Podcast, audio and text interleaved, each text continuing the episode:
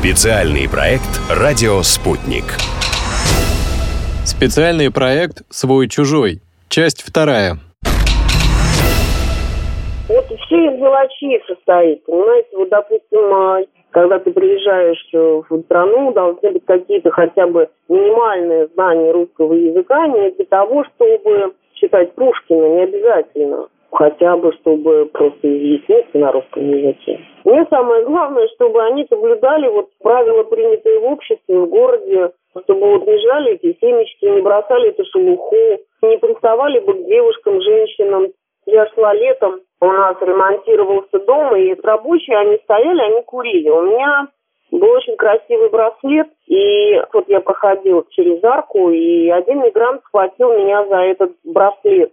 Я реально боялась, что он его просто задерет.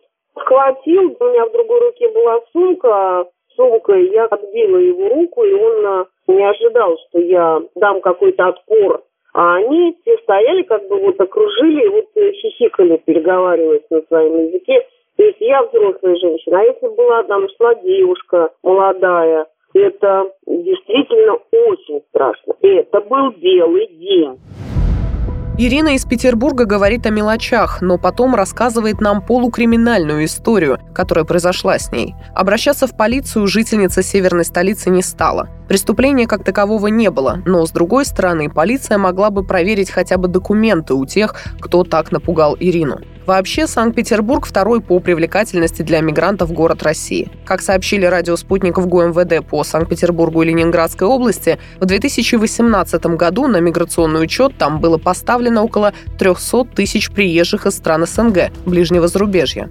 Больше всего прибыло из Узбекистана – 136 тысяч человек. На втором месте Таджикистан – примерно 50 тысяч. На третьем – Украина – 33 тысячи. Ольга из петербургского Колпина утверждает, что мигранты сильно усложняют жизнь. И тоже не обошлось без криминала.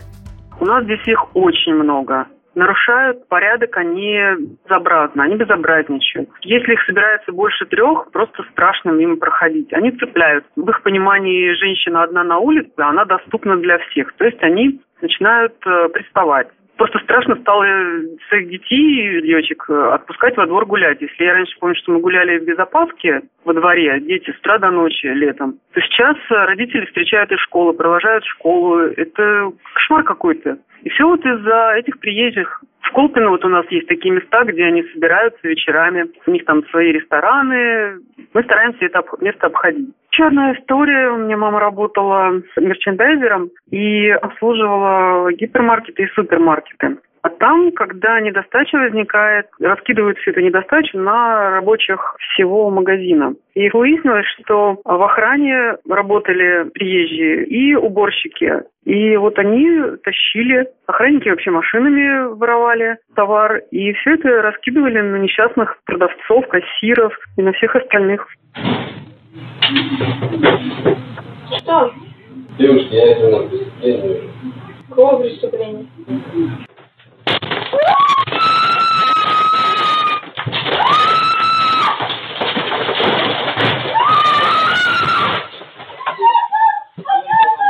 Пока ножом не нажал сюда.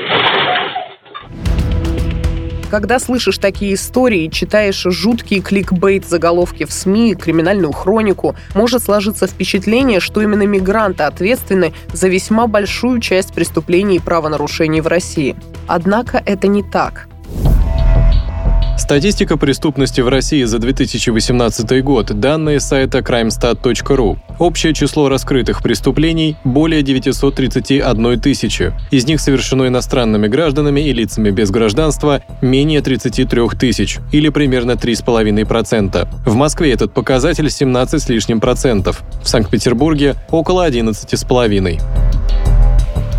Но дело ведь не только и не столько в преступности, сколько в простых бытовых вещах, повседневном поведении, о чем мы сказали Ирина с Ольгой из Петербурга. Специалисты настаивают, что уровень интеграции мигрантов, особенно из стран, сильно отличающихся от России в социокультурном плане, недостаточен. Весной 2019 года был подготовлен законопроект об адаптации приезжих, однако, судя по всему, дело застопорилось. В разных регионах страны стали открываться государственные центры, которые должны, по идее, помогать гостям или будущим постоянным жителям страны освоиться на новом месте, мягко влиться в общество. Но таких центров единицы. Далеко не все мигранты вообще знают об их существовании. Услуги, которые оказывают эти учреждения, в основном правового характера, юридического, что, безусловно, важно необходимо, но недостаточно. Экзамены на знание языка, законов, истории, культуры, которые сдают новоприбывающие, тоже не показатель. Их то упрощают, то усложняют до вопросов про российских нобелевских лауреатов постсоветского периода.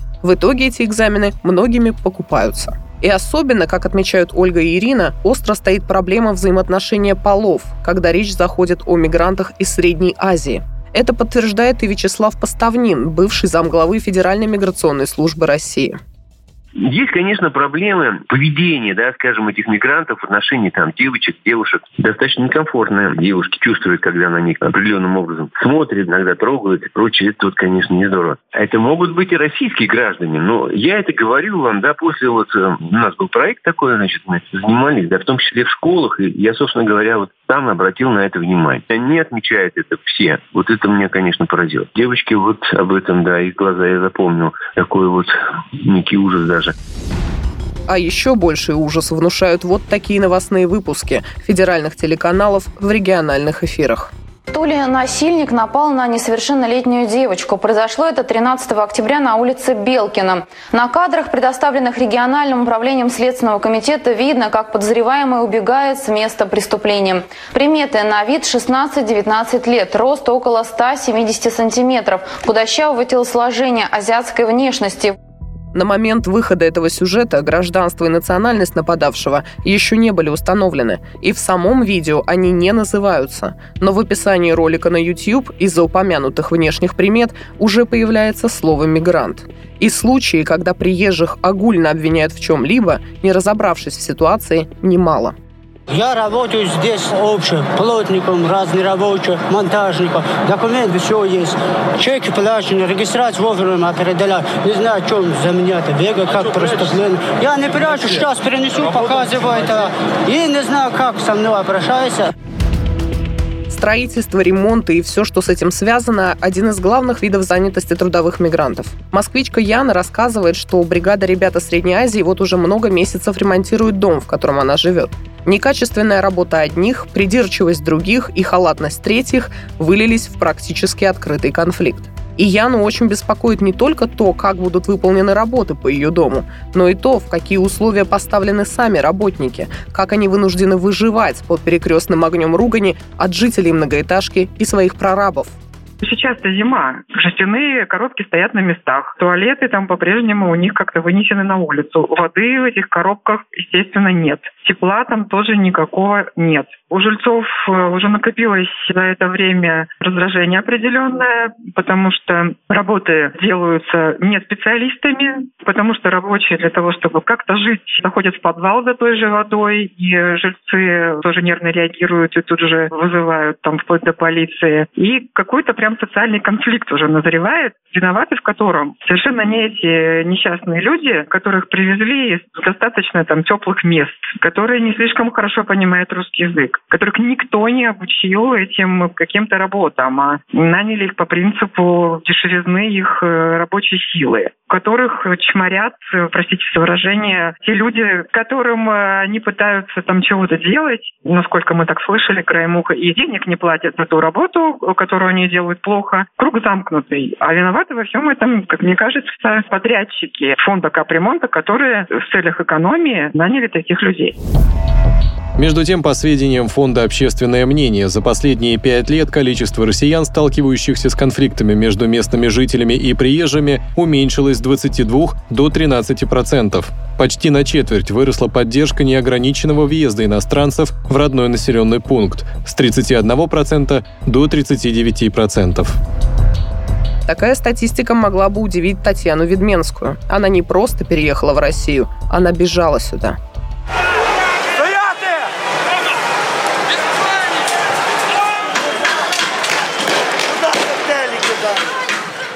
Когда на Украине в 2014 году случился госпереворот, началась война на Донбассе, Ведменская вместе с супругом и двухлетним ребенком поняли, что не могут больше оставаться в стране. Мужу Татьяны грозила отправка в зону конфликта. Говорить на русском даже с друзьями становилось все труднее. Обсуждать политику стало вообще невозможно. Родители женщины родом с Урала, там же родился ее брат. Но так сразу на север семья из Днепропетровска, сейчас это город Днепр, решила не перемещаться. Отправились в Волгоград к родственникам мужа. Воспользовались госпрограммой переселения соотечественников, потом подали на гражданство. На все про все ушло четыре с половиной года. Можно было и быстрее, признается Татьяна, но копили деньги на госпошлины. И еще легче дался бы этот переезд, если бы не предвзятое отношение в отделе миграции демонстративная всегда указывала, что вы здесь никто, что вам здесь не рады. Никогда в жизни не шла на диалог такой, чтобы помочь. Самое главное, это надо было информативно помочь, потому что в интернете законы очень сложно искать, все очень быстро менялось. Сначала можно подать документы, например, на гражданство в одном месте. Тут Волгоград очень же длинный город, и чтобы поехать в другую часть города вдоль Волги, это просто десятки километров. Вдруг э, приходит такой закон, что надо ехать в одну точку города, вообще совершенно другую, только там принимают и принимают документы со всей области. Представляете, какая это очередь? Надо приехать туда к 6 утра только для того, чтобы записаться. Записались. Запись через два месяца. А эта женщина, она Отчество у нее Шахидовна, вот не помню я ничего больше, кроме отчества. И она, ну, всегда говорила, что вот вы, вы здесь не нужны, вот вы здесь никто, вас не ждут. Мы что-то говорили, а если вот у нас ребеночек родится, как нам оформлять? Он автоматически будет гражданство или как это? Вы что, думаете, каждый здесь родится и каждому здесь будет гражданство выдавать? Ну, вот с такой позиции. Вот понаехали, как говорится. А вообще россияне к Татьяне и ее близким, по ее же словам, относятся хорошо, с симпатией. Первое время в России, узнав, что семье пришлось срочно переезжать из Украины, многие сочувствовали и высказывали слова поддержки. Но устроиться на работу это Татьяне не помогло. Если я куда-то обращалась, то это, конечно же, только надо было официально, а официально почему-то крупные фирмы не брали. Я говорю, почему? У вас государство развернуло такую помощь для украинцев, да, чтобы принимать людей. Почему вы не берете со всеми документами гражданина другой страны? Нет, вот просто говорит сразу же, только я звоню, мне по телефону говорят, а у вас есть гражданство? Нет, нет, извините, мы на собеседование не берем. Я очень была, конечно, удивлена. Можно было работать. Десятки раз отказывали. Татьяна, как и многие другие, считает, что причина отказа – высокие ставки налогообложения за найм иностранных работников. Однако это не так. Да, существует очень много категорий и критериев начисления налогов для приезжих налоговый резидент или налоговый нерезидент, временно пребывающий, временно проживающий, постоянно проживающий, гражданин или не гражданин ЕАЭС, высоко- или низкоквалифицированный специалист. Но на ставки налогов в основном влияет резидентство. Оно наступает уже через 183 дня, то есть 6 месяцев, пребывания в России на законных основаниях. Зарплата нерезидентов облагается 30% налогом на доходы физлиц, а резидентов, как и граждан России, 13%. Все остальные взносы, кроме медицинского страхования, в одинаковом объеме. Работодатель может быть не склонен брать мигранта на работу официально по другим причинам, объясняет Алексей Гатин, управляющий партнер, адвокат юридической компании «Законы налоги» получается там от двух месяцев. Чтобы получить, например, обычного сотрудника, чтобы получить ему разрешение на работу, она есть привязка к определенному региону, есть привязка к определенной работе, к определенному виду занятости, в том числе вот, миграционной. Любое нарушение этого законодательства сразу влечет, там, например, депортацию самого сотрудника. И второй момент – это штрафы очень значительные на компанию. Они начинаются от 400 тысяч за каждый проступок. То есть это тоже определенная нагрузка, которая приводит к тому, что не хотят брать иностранцев на работу. Потому что само законодательство сложное. Там, грубо говоря, своевременно уведомление не направил в короткие сроки, тут же получил штраф. И штрафы все вот в сотнях тысяч измеряются.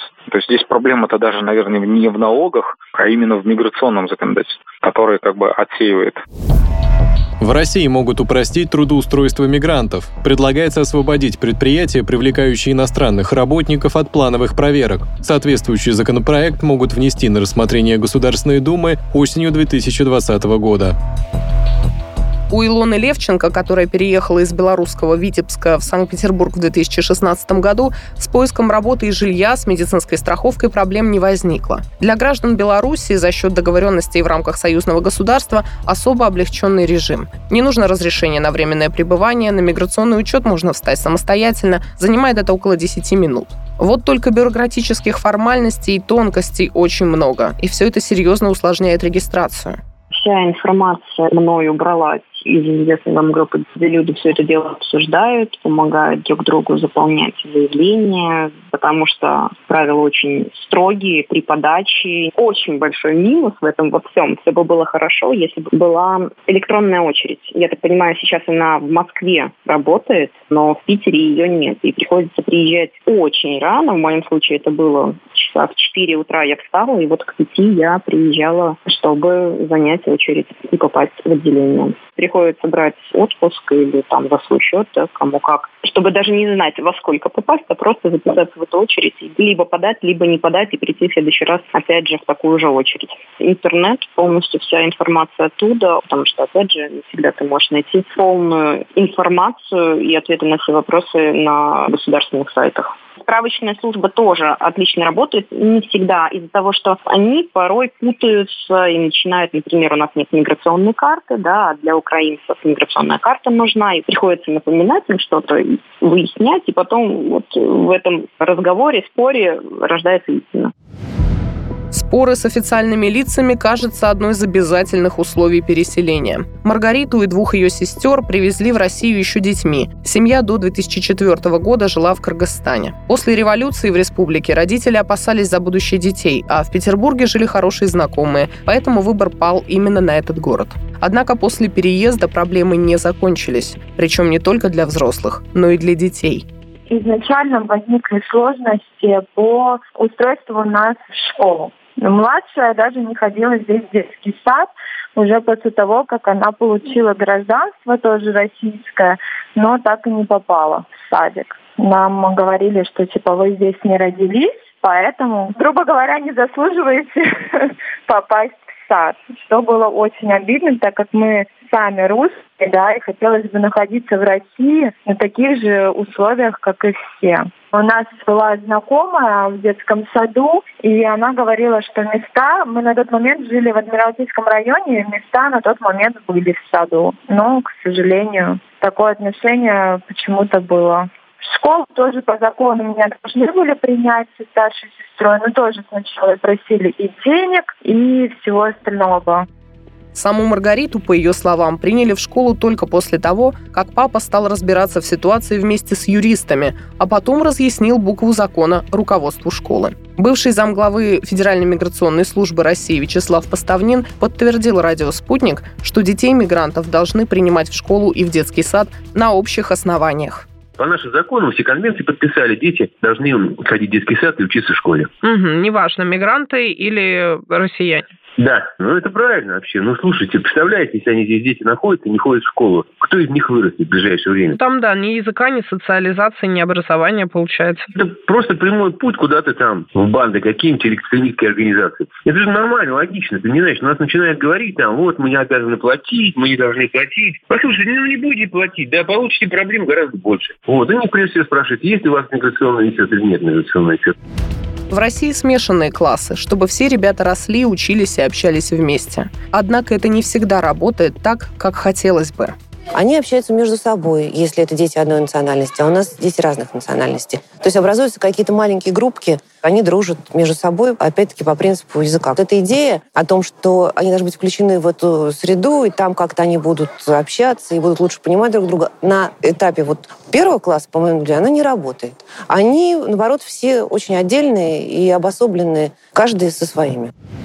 Вот так некоторые родители описывают взаимодействие, ну а точнее его отсутствие, между школьниками разных национальностей. Проблема в итоге одна – языковой барьер. Но и она со временем разрешается. Евгений Варшавер, старший научный сотрудник Центра региональных исследований и урбанистики РАНХИКС, обращает внимание, что дети мигрантов в России очень хорошо адаптируются. Россия удивительным образом очень хорошо устроена. Это связано в первую очередь с советским эгалитарным наследием, которое не позволило сложиться классовому городу в той степени, в какой он сложился, например, в Западной Европе или там в Австралии или в Северной Америке. Евгений, вы имеете в виду, что нет таких определенных в городах каких-то районов, где вот живут там, например, только мигранты? Да, да, да, да, я об этом. И вот основное последствие состоит в том, что в сегрегированных районах, моноэтничных или просто мигрантских, которые, ко всему прочему, могут быть в среднем беднее, чем прочие районы, там будут мигрантские, более бедные школы, и в результате может сложиться существенная разница в возможностях продвижения для детей иммигрантов в принимающем обществе. И это дает уже социальную сегрегацию. Сегрегация касается не недавно приехавших мигрантов, для которых, в общем, сегрегационное поведение, как минимум в частной жизни, вполне характерно практически ну, во всех странах. И в целом Россия хорошо справляется с перевариванием тех потоков мигрантов, которые в России оказываются.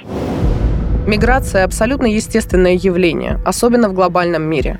Россия не закрытая страна. Ей, как и многим другим, необходимо, чтобы люди приезжали. Это полезно и для экономики, и для демографии, и для самих мигрантов. Те проблемы, которые мы подняли в этом проекте, те люди, которым дали возможность рассказать свои истории, это частные случаи, не свидетельство тенденций. Но на трудности нельзя закрывать глаза, потому что они усложняют жизнь всем – Главное, уверен спасший женщину в московском метро кыргызстанец Марат Исаев, это уважать друг друга и не допускать обобщений. Главное, чтобы где ты живешь, ты должен соблюдать законы, их традиции, вот и все. У тебя будет такое же уважение, если ты этому государству делаешь уважение. Если ты плохо себя ведешь, и тебе могут в сказать, да, ты вот неправильно делаешь. Я вот своим землякам тоже говорю, если вы будете уважать, если вы будете также любить всех, которые вас окружают, вот они будут таким образом отвечать. Не бывает плохие нации, просто бывают плохие люди, вот и все. Специальный проект «Радио Спутник».